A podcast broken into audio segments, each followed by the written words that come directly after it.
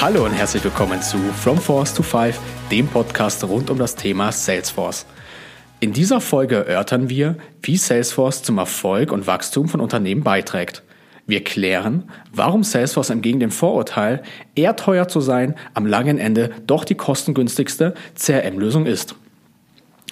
Außerdem stellen wir uns die Frage, warum es Sinn macht, so früh wie möglich alle Unternehmensprozesse über ein CRM abzubilden.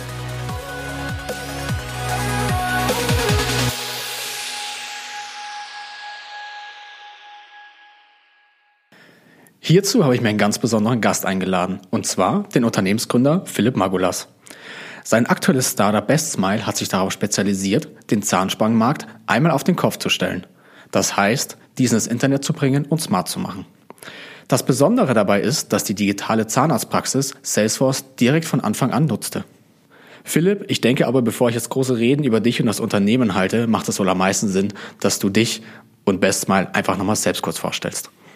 Hi, ja, ähm, ja, mein Name Philipp Margulas. Ähm, ich bin inzwischen seit elf Jahren im Company Building. Ganz ursprünglich bin ich über Unternehmensberatung, Banking, wo ich eher unglücklich war, ähm, damals zu Zalando reingerutscht. Ich glaube, das waren zehn Mitarbeiter. Habe das Ganze bis damals ja, 2000 Mitarbeiter mit aufgebaut in sehr, sehr vielen unterschiedlichen Projekten hatte dann so eine Vorstellung, dass alles sehr einfach sei im Company Building und dass man sehr einfach Unicorns oder große Firmen gründen könnte. Ganz so einfach war es doch nicht. Habe danach einige Umwege genommen, unter anderem im ähm, Software as a Service Space, also deutlich digitaler nochmal als Zalando damals. Und bin dann ähm, vor zwei Jahren, also ja, etwas mehr als zwei Jahren mit einem Freund auf das ganze Thema Aligner und Zahnkorrekturen aufmerksam geworden. Wir haben versucht, dieses Thema neu zu denken, neu zu denken in dem Sinne deutlich digitaler, kostengünstiger für den Kunden und am Ende auch sehr zugänglich und in dem Sinne sind es dann am Ende ja, Shops geworden in den Fußgängerzonen der bekannten Schweizer Städte oder großen Schweizer Städte. Ähm, dieses Thema haben wir ja jetzt von 18 Monaten live, ähm, sind inzwischen 20 Shops, die es in der Schweiz gibt, ähm, an die 200 Mitarbeiter und das Ganze ist halt auf einer sehr digitalen Infrastruktur gebaut worden, wo viel Vorwissen der vorherigen Ventures eingeflossen ist. Also ich meine, unsere Generation, meine Generation ist es ja noch gewohnt, dass wir wirklich diese Drähte im Mund hatten und wirklich die harte Form der Zahnspange sozusagen erfahren haben. Ähm, vor circa 20 Jahren hat sich eigentlich die Aligner-Technologie insofern durchgesetzt, dass man sagen kann, für leichte Zahnkorrekturen oder welche, die nicht stark medizinisch sind, also kosmetisch oder leicht medizinisch würde ich sagen, auch medizinische Fälle kann man machen mit mehr Hilfsarbeiten, sage ich mal so.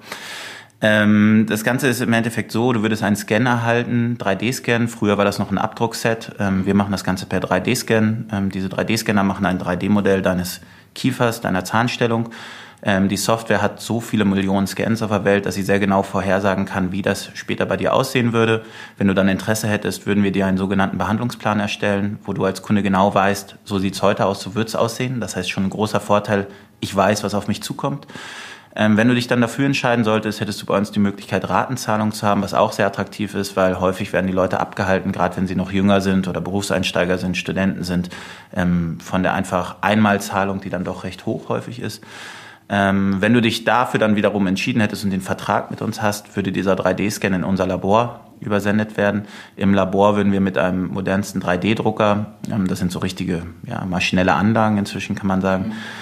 diese Aligner für dich produzieren. Das heißt, du hättest pro Kiefer zwischen 8 und 15 Aligner. Ja, du kannst auch nur einen Kiefer machen. Meist empfehlen wir allerdings beide Kiefer zu machen, weil die Zahnstellung ja beide Kiefer sozusagen beeinflusst, wenn ich den einen ändere. Ähm, die würden dir dann allerdings äh, nicht einzeln zugesendet werden, sondern wir würden sie sozusagen ähm, aus recycelbaren Materialien herstellen. Und du würdest dann ein Paket von uns erhalten. In diesem Paket wäre dein gesamtes Aligner-Set in einer Reihenfolge, das heißt, die sind nummeriert für Ober- und Unterkiefer. Und du könntest deinen Behandlungsfortschritt mit einer App tracken, wo du sozusagen Bilder erstellen kannst, mit deinem Zahnarzt in Kontakt treten kannst. Du hast auch eine Zwischen- und Endkontrolle. Also ich würde sagen, vielleicht ist es auch der Schweizer Markt. In den USA gibt es Modelle, die sind noch, ähm, würde ich jetzt mal Low-Touch bezeichnen. Wir sind sowas wie Medium Touch. Das heißt, der Kunde ist schon bei uns zwei, dreimal im Shop bis er sie erhält, auch im Shop. Sie werden dir überhändigt, dass auch nichts schief läuft etc., dass die erste Spange gemeinsam eingesetzt wird. Und du hast auch eine Zwischen- und Endkontrolle, dass wir sicherstellen, dass alles so ist, wie es sein sollte. Und im, im Regelfall sagt man, wenn man 20 bis 22 Stunden am Tag trägt, also wirklich nur zum Essen rausnimmt, dann ist man ziemlich sicher, dass diese Behandlung erfolgreich ist. Wir haben über 90 Prozent zufriedene Kunden. Das ist tatsächlich spannend zu hören, weil ich hätte damals als Jugendlicher niemals zu meiner Mutter gesagt, ich bin zufrieden mit meiner Zahnspange. Ganz im Gegenteil. Ich wäre wahrscheinlich froh gewesen, wenn ich dieses Ding möglichst schnell wieder losgeworden wäre. Ähm, aber so ändern sich scheinbar die Zeiten heutzutage. Aber lass uns nochmal zurück zum Unternehmen kommen. Äh, wir hatten ja eh schon angeschnitten, ihr habt Salesforce von Anfang an genutzt. Ähm, kannst du uns einmal erzählen, wie Salesforce euch dabei geholfen hat, das Unternehmen aufzubauen und vor allem auch zu skalieren? Wir hatten natürlich so die Frage CRM, ja oder nein, war ziemlich klar, wir wollen ein CRM von Tag 1. Salesforce hatten wir Erfahrungen aus vorherigen Ventures. Ähm, das hat uns sicher geholfen, weil wir Fragen für uns selber beantworten konnten, wo vielleicht andere Firmen, andere Gründer darauf angewiesen sind, eine Consultancy auch in der sozusagen Problemstellung und Problemlösung zu kontaktieren. Das heißt, unsere Entscheidung pro Salesforce wurde noch autonom getroffen vom Management. Ähm, dann in der Gestaltung, wie wir das Ganze machen, ähm, haben wir uns natürlich auch mit Sales 5 sehr eng ausgetauscht. Und Salesforce ist im Endeffekt, es ist nicht, es wird dir nicht die Probleme lösen. Du wirst ein gutes Kernprodukt brauchen, du brauchst einen guten Service, du musst dem Kunden wirklich ein Problem lösen. Das macht Salesforce natürlich alles nicht. Aber was Salesforce macht, ist, dass es dir die Möglichkeit gibt, dich genau darauf zu fokussieren. Und bei CRM-Modellen finde ich eine Sache sehr wichtig. Ähm, Du erreichst eine Planbarkeit und häufig geht diese Planbarkeit auf Kosten einer Flexibilität. Und aufgrund der Customization Ability von Salesforce und der Geschwindigkeit, wie ich Sachen doch ändern kann, anpassen kann und auch nach vorne treiben kann, finde ich, dass dieser Zielkonflikt dort sehr gut gelöst ist. Das heißt, wenn du zu geplant bist, kannst du trotzdem noch dich weiter verändern. Und das war dann auch unsere Entscheidungsgrundlage und die haben wir auch nicht bereut. Also Salesforce hat sich für uns sehr ausgezahlt auf vielen Ebenen. Kommen wir zu der nächsten Frage. Gelegentlich zögern Unternehmen, weil Salesforce im Vergleich zu anderen CM-Systemen etwas teurer ist. Wieso habt ihr euch trotzdem dafür entschieden? Stimmt, also man hat sicher so ein bisschen diese Upfront-Kosten auch, wie zahle ich das Ganze, jährliche Zahlung, quartierliche Zahlung etc. Also Salesforce ist jetzt sicher nicht das, wo ich meinen Cash oder meine Liquidität von Anfang an am meisten schone. Da gibt es sicher günstigere Lösungen, also ohne jetzt HubSpot, Pipedrive etc. Ähm, ich würde trotzdem immer mit Salesforce ähm, starten. Es ist am Ende kommt es aufs Gesamtkosten an und die Gesamtkosten. Es gibt sehr viele versteckte Kosten beim CRM. Nehmen wir mal an, 20 Prozent deiner Kunden kannst du nicht closen für irgendeinen Grund. Und diese 20 Prozent werden einfach in Salesforce so sauber abgearbeitet, dass dort immer wieder Verträge reinkommen etc. Und alleine diese Mehrumsätze, wenn ich die gegen die Kosten lege, dann wäre Salesforce für uns ein profitabler Business Case. Also in dem Sinne finde ich die Kosten vergleichsweise in der Anschaffung vielleicht hoch, aber die Gesamtkosten, wenn ich auch den Betrieb danach nehme und was es mir ermöglicht an mehr Umsätzen und weniger Kosten durch weniger Administration, ähm, finde ich, dass Salesforce am Ende die günstigste CRM-Lösung dort draußen ist. Auf die Betrachtungsweise, wenn man alle Kosten mit einbezieht. Ja.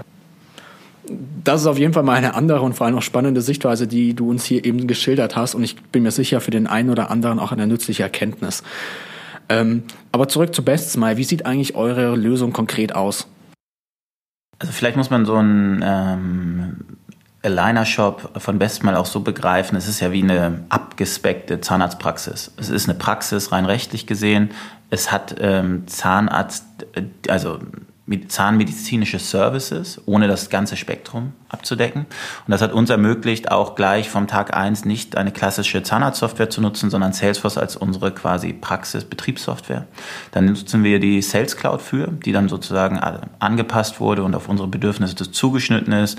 Medizinischen Daten werden halt sehr sicher abgelegt, ist alles in Europa gehostet von den Daten etc. Also bietet ja Salesforce auch einfach viele Möglichkeiten in der Sales Cloud. Ähm, wir haben dann später die Service Cloud hinzugeschaltet und Pardot hinzugeschaltet. Ähm, das ist einfach unser Anwendungscase, wo das Ganze Sinn macht. Äh, man könnte ja auch denken, dass wir dadurch, dass wir jetzt ein gewisses dünnes Lager haben mit dem einen Produkt, was wir ja eigentlich erst on the run herstellen und damit Produktions- und Logistikprozesse auch haben, ähm, Commerce Cloud wäre dafür einfach für uns zu groß dimensioniert gewesen. Für uns ist eigentlich die zahnärztliche Leistung die Datenablage, die saubere Datenablage von Scans etc. Ähm, das heißt am Ende eine Dienstleistung ist das Kernprodukt von uns und diese Dienstleistung wird in der Sales Cloud als Core sehr gut gemanagt. Was man vielleicht erwähnen sollte, sind zwei Tools, die wir hinzugeschaltet haben. Das eine ist die Terminbuchung über Shore, die dann auch über die API voll angeschlossen ist. Das heißt, über 95 Prozent der Kunden buchen bei uns online. Das ist genau der Case, was sich eigentlich jeder wünscht. Es ist der Standard. Die anderen 5 Prozent kommen in den Laden. Das Telefon wird eigentlich nicht benutzt. Ähm, das wird auch so kommuniziert in unserer Außendarstellung. Die zweite Sache ist, dass wir für unsere internen Prozesse auf Flair HR sind inzwischen. Flair HR ist eine App auf Salesforce, das ist auch interessant. Das App-Universum von Salesforce deckt inzwischen sehr, sehr viel ab und sehr viele Business Services kann ich in diesem App Store eigentlich lösen. Oder Salesforce App Exchange ist, glaube ich, der offizielle Name. Und ähm, mit Flair haben wir eine Lösung gefunden, wie alle unsere fast 200 Mitarbeiter einen eigenen Mitarbeiterzugang haben, wo sie die Company-Dokumente finden, wo sie ihre Schichtplanung finden, wo sie ihr Feedback in der Zukunft finden, wo sie ähm, ihre gesamten Adressdaten hinterlegen können, ihre Bankdaten für ihr Gehalt hinterlegen können. Also man sieht an diesem Punkt, wie viel Admin-Aufwand wir uns in unserem HR-Department sparen. Und das skaliert natürlich nach oben hin noch deutlich mehr. Wenn ich eine Firma mit 1000 Mitarbeitern denke, wird dieser Effekt einer HR-Software direkt in Salesforce, wo die Manager eh schon auf Salesforce arbeiten, noch deutlich mehr zutage kommen und eigentlich die Mitarbeiter happier machen, die Manager happier machen und am Ende die Unternehmung einfach schlanker halten. Und sind wir ehrlich, genau das will man doch, dass am Schluss einfach alle happy sind.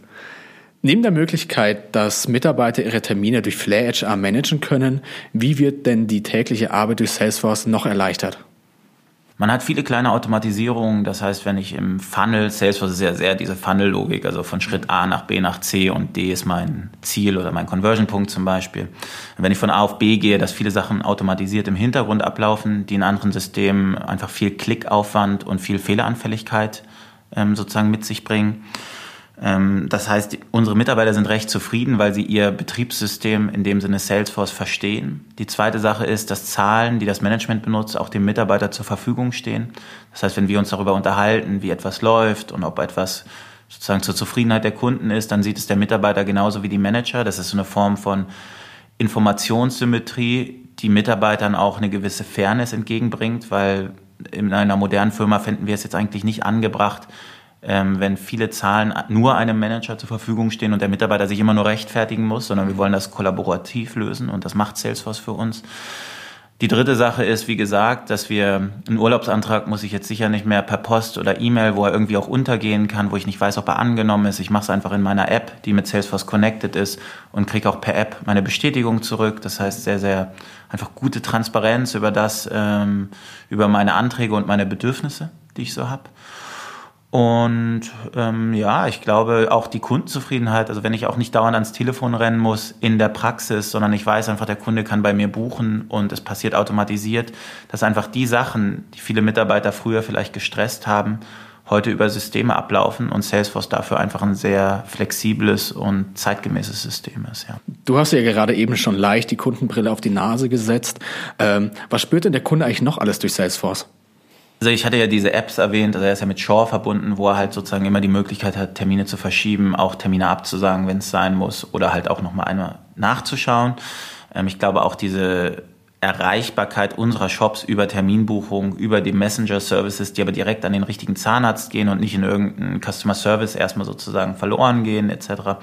Also ich glaube, dass Salesforce sehr viel ähm, Möglichkeiten macht, dass der Kunde an die richtige Person gelangt bei uns und dass er immer die Möglichkeit hat, ähm, seine Termine oder seine Bedürfnisse zu managen. Ja, da wollen wir auch noch weiter ausbauen.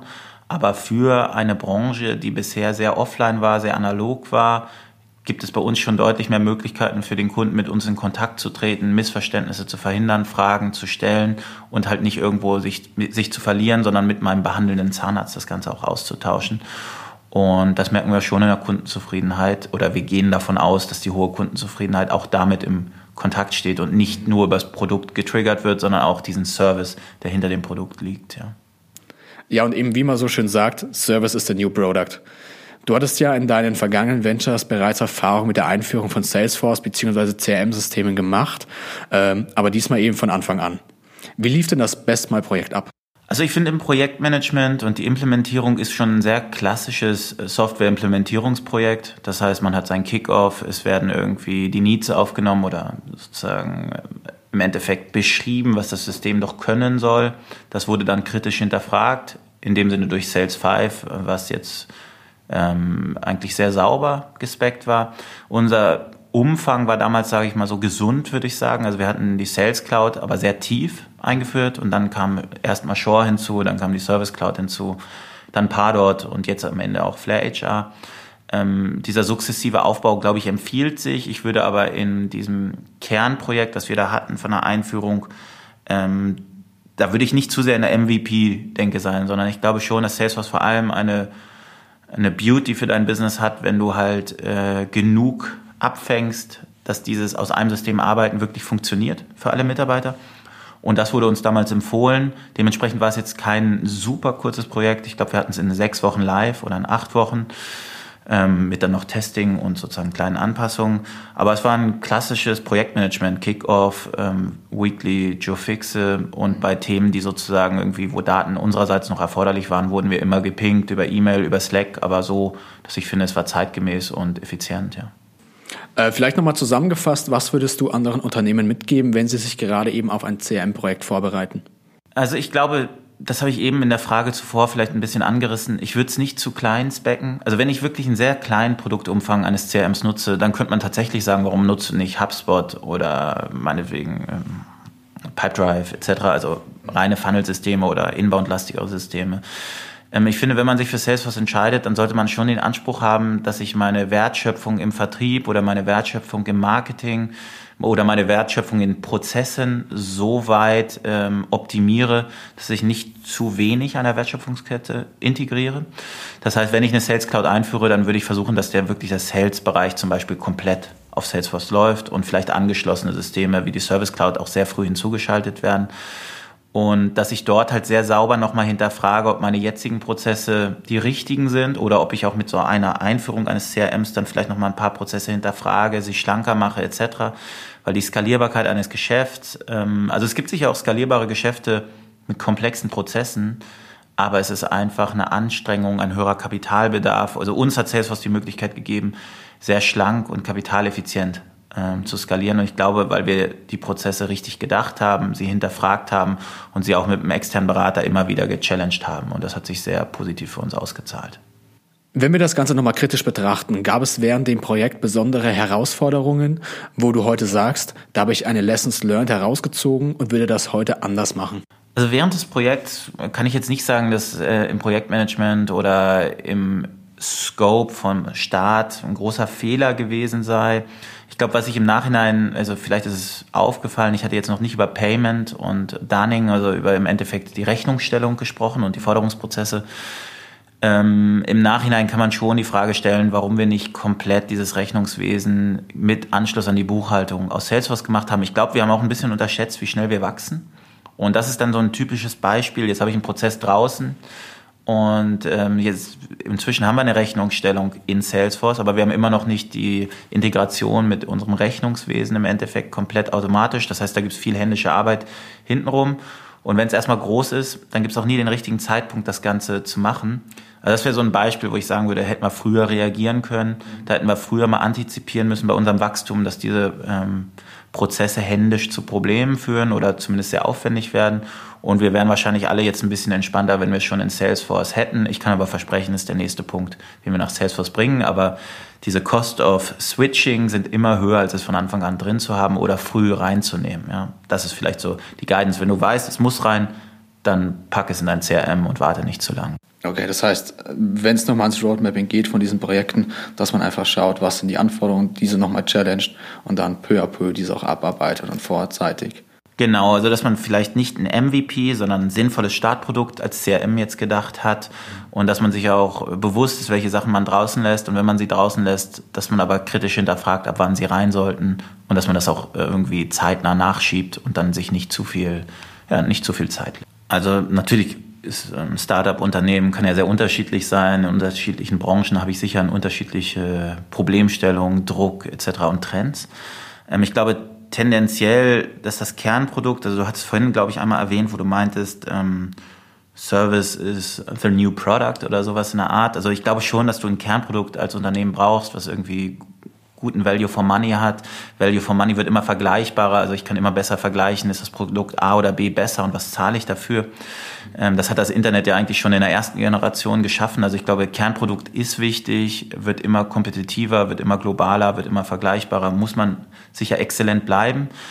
Damit ich darin exzellent bleiben kann, ist es aber, glaube ich, sehr hilfreich in Unternehmen wenig ähm, wenig Streit über Zahlen, viel Transparenz, ähm, faire Prozesse zwischen Mitarbeitern etc. zu haben und deswegen diese digitale Infrastruktur, die CRM-Systeme ähm, wie Salesforce, aber auch andere liefern, ist, glaube ich, irre wichtig und ich würde sie auch nicht abgekapselt haben, sondern diese Offenheit in den APIs, die Verknüpfung der Systeme, der internen Systeme mit den Kundensystemen etc und diese gesamte Welt ähm, sehr vernetzt aufzubauen, ist, glaube ich, auch Core. Das wird dann immer in der Politik und in der Wirtschaft als Digitalisierung genannt, was ja alles bedeuten kann. Aber mhm. es gibt sicher sehr konkrete Schritte, die man da einleiten kann.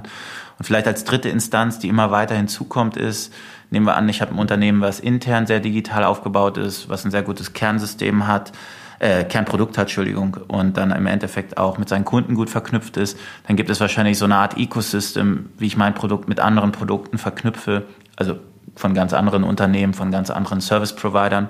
Und ich glaube, diese, nennen wir es mal, vierte Form der Vernetzung ist dann wahrscheinlich noch absolut essentiell, um in einer Welt in fünf Jahren auch ähm, im Zeitgeist zu sein. Und das ist eigentlich der eigentliche Plattformgedanke, der meiner Meinung nach in den USA, in China schon deutlich weiter gedacht wird, häufig als in Europa, als auch in Deutschland. Und ich kann nur als Gründer oder als auch Unternehmer sagen, dass dadurch, dass man in Deutschland häufig nur von der Digitalisierung spricht, dass man häufig völlig unterschätzt, was eigentlich Plattform dann wieder bedeuten wird. Und dass wir den nächsten Trend wahrscheinlich auch schon wieder verschlafen und dass man da sich selber diszipliniert, halt sich nicht auf die deutschsprachige Presse oder auch im Endeffekt über die Einflüsse, die wir hier bekommen, sozusagen auf den auszuruhen, sondern dass man sich wirklich challenged, was bedeutet eine Plattform und was machen die in den USA gerade, was machen die im Valley gerade, was machen die in China gerade, dass man versucht, sein eigenes Produkt, was häufig immer so wirkt, als ob es ja heute gut funktioniert, weil heute funktioniert ein Produkt eigentlich immer, sonst wäre ich pleite. Morgen funktioniert es dann eigentlich immer noch, aber in fünf Jahren vielleicht nicht mehr und dass man sich da mit diesem Plattformgedanken wirklich mal essentiell auseinandersetzt. Ja. Und das erfordert häufig, die Systemlandschaft umzustellen. Und damit möchte ich mich auch schon von unseren Zuhörern und vor allem auch von dir, Philipp, verabschieden. Ich bedanke mich vielmals, dass du hier mitgemacht hast bei unserem Podcast. Das waren wirklich extrem interessante Einblicke. Ich denke, unsere Zuhörer können einiges aus deinen Lektionen mitnehmen. Ähm, ansonsten für die Zuhörer geht's weiter in vier Wochen. Gerne aber auch davor nochmal Feedback an marketing at sales5.com.